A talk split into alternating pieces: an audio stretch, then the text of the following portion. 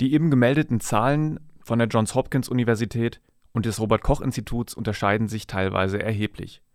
Für die unterschiedlichen Angaben der Einrichtungen gibt es mehrere Gründe. Erstens die Aktualisierung der Daten. Die Corona-Pandemie befindet sich in einem exponentiellen Stadium. Das bedeutet, die Zahl der Infizierten verdoppelt sich binnen weniger Tage. Innerhalb eines Tages können Dutzende, wenn nicht Hunderte neue Fälle allein in Deutschland bestätigt werden.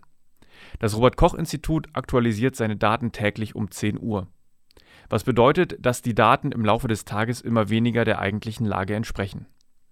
Die Karte der Johns Hopkins University wird so aktuell wie möglich gehalten und mehrmals am Tag aktualisiert. Zweitens. Der Weg der Daten. In Deutschland dauert die Auswertung eines Corona-Testkits ca. 24 Stunden. Wird der Verdacht bestätigt, informiert das Testlabor den betreuenden Arzt. Dieser meldet den Fall dem zuständigen Gesundheitsamt. Im Gesundheitsamt werden die Fälle elektronisch gesammelt, das Eintragen der Fälle geschieht aber immer noch per Hand.